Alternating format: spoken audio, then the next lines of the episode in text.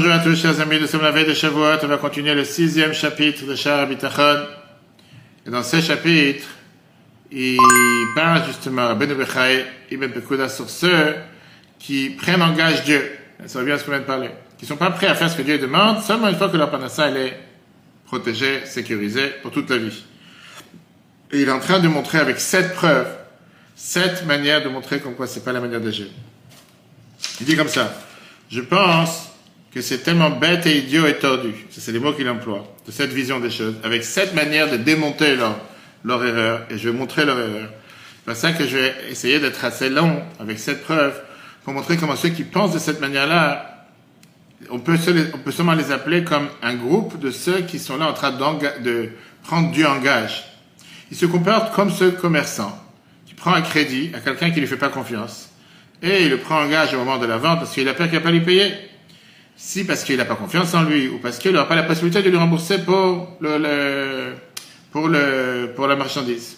Pareil, ces gens-là, ils se disent, je ne veux pas servir Dieu, seulement si Dieu me donne en avance, engage ma parnassa et la parnassa de ma famille pour toute la vie. À ce moment-là, j'ai fait ce que Dieu me demande. Comme je racontais cette semaine dans un cours. Je suis allé avec un jeune, il avait le cours de travail lundi soir et j'ai terminé les filets, il me fait non. J'ai dit pourquoi? Il fait, j'ai pas le temps. Je fais, quelle heure tu t'es levé ce matin Il fait 7 heures. Je dis, tu veux mettre les filets depuis 3h43 cette semaine. 3h43. Jusqu'à 10h moins quart. T'as pas deux minutes avant, c'est quoi cette... Alors, première manière, comment il démonte? Il dit comme ça. Qui a sur une personne pareille, c'est que toi, homme, que tu as un doute si le comportement de l'homme est d'après comment Dieu décide ou pas, que tu crois pas dans la force de Dieu qui est infinie, parce que la lumière de ton cerveau est obscure, parce que tu as tellement d'envie et de fantasmes qui sont beaucoup plus forts sur toi. Tu es prêt de ton ami à demander de prendre un gage, mais dans ton ami, tu pas dans son domaine et son ordre ne t'oblige à rien. À quelqu'un qui est employé chez les autres, c'est pas juste de prendre un gage pour son salaire de celui qui l'a employé avant même qu'il commence à travailler. À plus forte raison que c'est pas juste d'un esclave de prendre un gage à son patron avant de travailler pour lui. À plus forte raison que c'est pas juste pour une créature de prendre en gage Dieu avant même de faire ce que Dieu demande de toi. je m'étonne sur ton, raisonnement. Parce que si un, un serviteur qui travaille pour son patron, pour qu'il le paye son salaire après son travail, on dit que ça c'est vraiment une honte pour l'esclave. Pourquoi? Parce que les Chachamim nous ont dit dans la Mishnah de Avod, Maxime de Pères, chapitre 1, Mishnah 3, ne soyez pas comme les serviteurs qui servent Dieu pour recevoir un salaire. À plus forte raison que tu vas pas oser de demander un gage à ton patron pour qu'il te donne ton, salaire à la fin du mois avant même d'avoir commencé à travailler. C'est exactement ce qui est écrit dans le chapitre de Varim, Deutéronome, chapitre 32, verset 6. À la Hachem, dans Azinu. Vous allez faire ça à Dieu. Un peuple idiot et pas intelligent. Dieu est beaucoup plus intelligent que ça. Dieu, c'est celui qui t'a fait, celui qui t'a fabriqué. Comment tu vas lui demander un gage avant de pouvoir agir? Ça n'a pas de sens. La deuxième preuve pourquoi il démontre cet argument. De celui qui demande un gage à son ami, le gage, il a une limite. En fonction de la grandeur de la dette. Mais quelqu'un qui pense comme ça, il n'y a pas de limite à quoi il peut demander. Parce qu'il ne sait pas combien d'argent il a besoin. Il ne sait pas combien de nourriture il a besoin, qui vont suffire pour sa panassa et pour sa famille jusqu'à la fin de sa vie. Et même s'il a l'argent sans limite de ce qu'il pense, de ce qu'il a besoin, ce ne sera jamais suffisant parce qu'il ne connaît pas sa fin, il ne sait pas combien de jours il va vivre sur Terre. Et donc il fait une bêtise par ça qu'il demande une telle chose, parce qu'il ne sait pas quoi demander, il n'y a pas de limite à quoi demander. Et de toute façon, il ne va jamais obtenir tout ce qu'il veut demander. Troisième réponse. Celui qui prend un gage de son ami, il ne le fait pas s'il n'est pas obligatoire, il n'a pas une dette envers son ami depuis avant. Et c'est pour ça qu'il demande un gage, et que son ami n'a rien à lui demander en contrepartie. Alors là, il a le droit de demander une dette pour être remboursé. Mais si tu dois des dettes à ton ami avant, et tu sais que ton ami a des arguments corrects contre toi, tu peux lui demander un gage. même si ton ami veut te donner un gage par sa bonne volonté, c'est pas juste de toi de prendre un gage de sa part. Alors si de ton ami tu es pas prêt à prendre un gage parce que tu as des dettes envers lui avant, à plus forte raison que tu peux demander un gage de Dieu, alors que tu sais que tu as des dettes certaines envers lui. Et tu reconnais que tu as ces dettes, qui sont tellement nombreuses, que même si tu vas rassembler toutes les bonnes actions de l'humain que tu as fait depuis le début de la création du monde, tu vas tout mettre à ton mérite, ça va suffire pour payer une des bonnes, des nombreuses bontés que Dieu ait fait envers toi. Et donc, comment tu peux être si arrogant que tu n'as pas honte de demander à Dieu qui te donne d'abord toutes les bontés sur terre, en plus de ce qu'il t'a donné dans le passé, jusqu'à ce que ça va être tellement dur pour toi de pouvoir rembourser toutes tes dettes envers Dieu. Peut-être tu n'auras même pas la possibilité de faire toutes les promesses que tu as fait envers Dieu, parce que tes jours vont se finir, et tu n'auras pas la possibilité de faire tout ce que tu t'es engagé. Un des pieux a demandé une fois aux humains, est-ce que c'est possible que Dieu va venir te demander aujourd'hui de faire quelque chose que tu seras obligé de compléter demain et que tu seras obligé de compléter dans un an et dans plusieurs années Les humains ont répondu, on ne sait pas combien de temps on va vivre. On ne sait même pas si une fois on aura la possibilité de faire tous ces rôles et toutes ces demandes que Dieu demande. Et de comment Dieu peut nous demander de les faire aujourd'hui. Parce que chaque temps a son rôle. Et c'est sûr que quand ça arrive à certains temps, on a le devoir de faire tel rôle. Alors le chassid, il a répondu. De la même manière que chaque chose a son temps. Pareil, quand Dieu vous a proposé, vous a promis la parnassa pour chaque temps, chaque période. De la même manière que Dieu ne te demande pas aujourd'hui de faire quelque chose que tu dois faire l'année prochaine.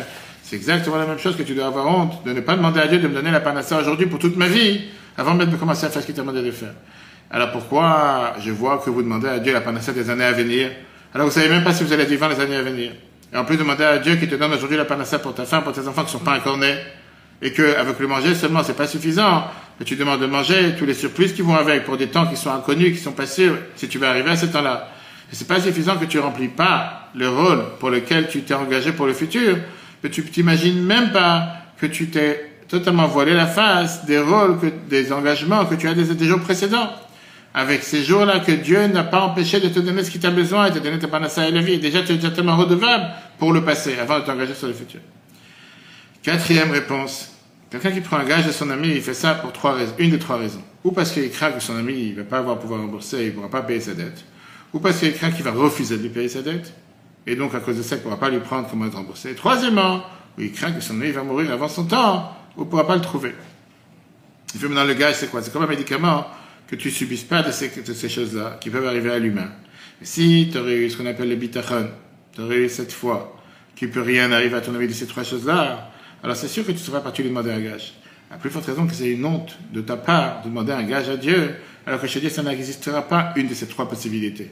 Comme c'est écrit dans Chagé chapitre, Haggai chapitre 2 verset 8, Li à Dieu dit à moi appartient l'argent, moi appartient l'or, et comme on dit dans la tfila tous les matins,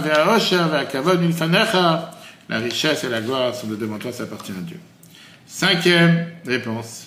Quelqu'un qui prend un gage à son ami, il a la tranquillité parce que le gage il est dans sa main.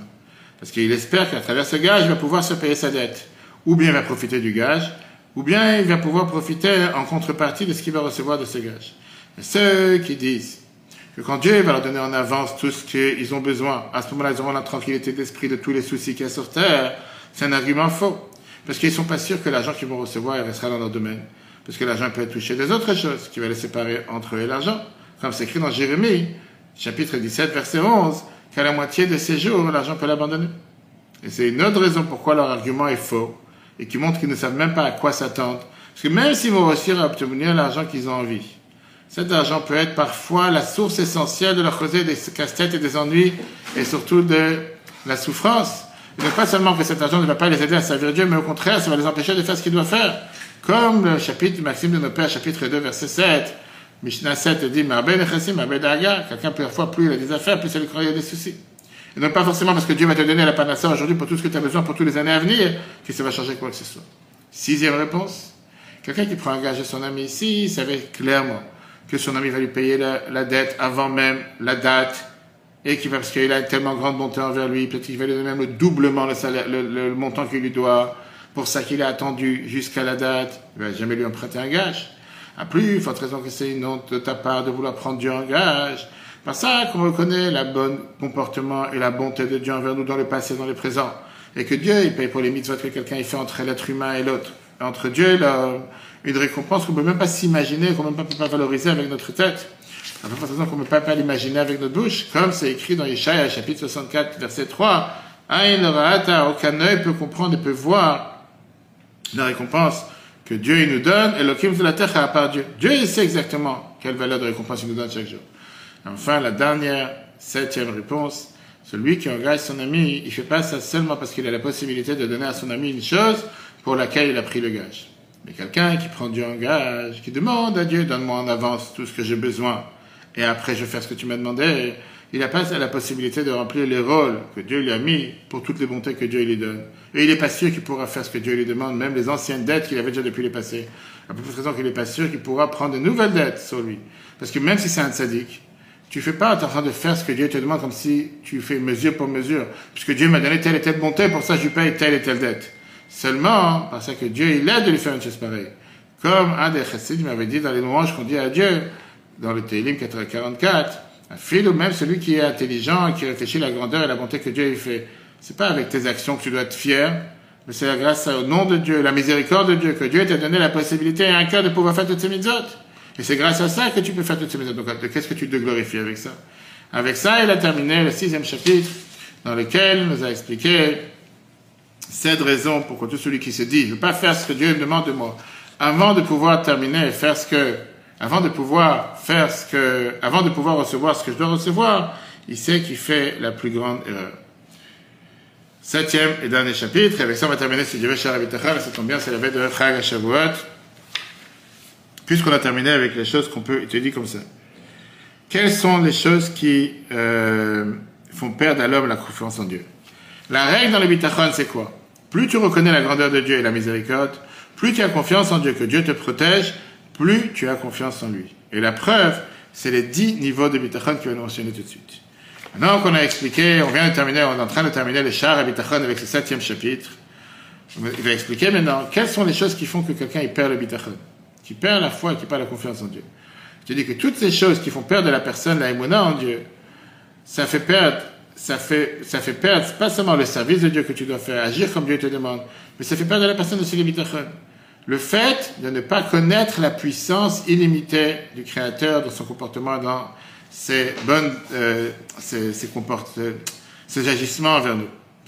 Quelqu'un ne comprend pas comment Dieu a pitié sur ses créatures, comment il nous protège, comment il règne sur chaque chose, comment on est dépendant de Dieu, qu'on peut rien faire sans sa volonté, contre sa volonté, sans sa permission. Quelqu'un ne comprend pas une chose pareille. Et donc quelqu'un qui ne comprend pas une chose pareille, il ne pourra pas effacer les soucis qu'il a dans son cœur. Parce qu'il ne s'appuie pas sur Dieu, que Dieu il dirige les pas de l'homme. Une autre chose qui fait pas d'habitachon de quelqu'un, c'est le fait de ne pas connaître les mitzvot que Dieu nous en donne. La Torah, que dans la Torah et les mitzvot, Dieu dit clairement d'avoir confiance en lui, comme c'est écrit dans Malachi, chapitre 3, verset 10. Amenez tout le maaser vers la grange, et comme ça vous aurez de quoi manger. Et le fameux verset, testez-moi. C'est la seule et unique mitzvah de toutes les mitzvot que Dieu te dit, testez-moi par la tzaka. Que ça, vous donnez la tzaka, vous allez vous enrichir. Testez-moi, Dieu il a dit, si je ne vais pas vous ouvrir le ciel, je vous verser la bénédiction sans limite. C'est écrit dans Ishaïa, chapitre 26, verset 4. Bitru Bashem Adead on dit tous les matins dans la prière. Ayez confiance en Dieu de manière éternelle. Troisième réponse. Troisième chose qui peut faire perdre le bitachon, c'est le fait que quelqu'un s'imagine de donner la possibilité à ceux qui entraînent telle ou telle chose, qui voient avec ses yeux, qui font sortir des événements concrètement, et de dépendre en eux sa confiance et son espoir en disant que grâce à eux, il va pouvoir obtenir ce qu'il a besoin. Sans faire attention que toutes ces choses qui sont autour de lui, leur possibilité, leur capacité est très limitée de faire du bien ou de faire du mal, et que plus ces choses sont loin de lui, plus leur capacité est encore beaucoup plus petite. Mais comme l'exemple qu'il te donne avec un roi, que quand il veut punir un de ses serviteurs, il va donner un ordre à un vice-roi de mettre la punition en application. Le vice-roi, fait passer ça à un ministre. Le ministre fait passer à un commandant. Le commandant fait passer ça à un policier.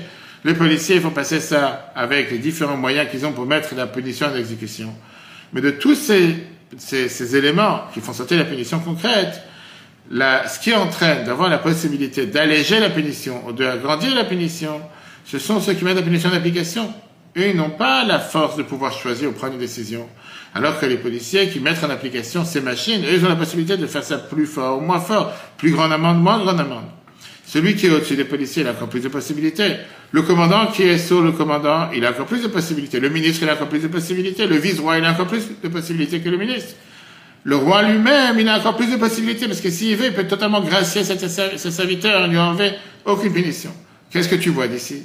Que la possibilité qu'il y ait dans les gens qui nous entourent de faire du mal ou du bien, c'est tellement loin entre moi et les gens qui essaient de le faire. Je veux dire, ils n'ont pas, ils ont pas de vraie, vraie force main. Et donc c'est pour ça qu'il faut avoir confiance en Dieu, que c'est lui qui met en application tous ces différents éléments sur terre, et c'est lui qui est capable d'agir, de fonctionner de faire avec une abondance de bien ou le contraire. La règle est la suivante. Plus tu reconnais qu'il y a un Dieu sur terre, plus tu as confiance en Dieu, que Dieu te protège et que Dieu te garde, plus à ce moment-là tu as encore plus de bitachon, tu as encore plus de confiance en Dieu. Et la preuve, il est, regarde un enfant. Un enfant, quand il est en train de il vient de naître, il vient de se développer, il est totalement dépendant des seins de sa mère. Comme c'est écrit dans Télim 22, Maftichi al Il dépend des seins de sa mère. Quand son cerveau grandit, il a confiance en sa mère parce qu'elle le protège, comme c'est écrit dans Télim, le psaume 131. Mais son cerveau, il commence à se développer encore plus. Et il voit que sa mère, elle se comporte comme son père, il veut, et que sa mère dépend de son père. Et donc, il a confiance en son père parce que son père peut le protéger encore plus que sa mère. Quand son corps, il grandit, il voit qu'il est capable de faire son gagne-pain, de gagner son gagne-pain directement par le travail, par le commerce. Il commence à avoir confiance dans ses propres forces. Et pour tout ça, pourquoi? Parce qu'il ne comprend pas les bontés que Dieu a fait avec lui jusqu'à maintenant. On raconte un chassid qu'il avait un, un, voisin qui était un écrivain, qui savait écrire très rapidement. Il lui a dit de quoi tu gagnes ta vie? Euh, Il a dit qu'il gagne sa vie parce qu'il sait bien écrire. Alors il lui a demandé une fois comment ça va? Il lui a dit tout va bien tout le que ma main elle fonctionne. Le jour même, sa main a été coupée. Il ne pouvait plus écrire. C'est une punition de Dieu du fait qu'il a mis toute sa dépendance en disant c'est grâce à ma main que je gagne ma vie. C'est ta main qui donne ta vie. C'est Dieu qui donne la santé dans ta main qui fait que tu gagnes ta vie. C'est pas le reste.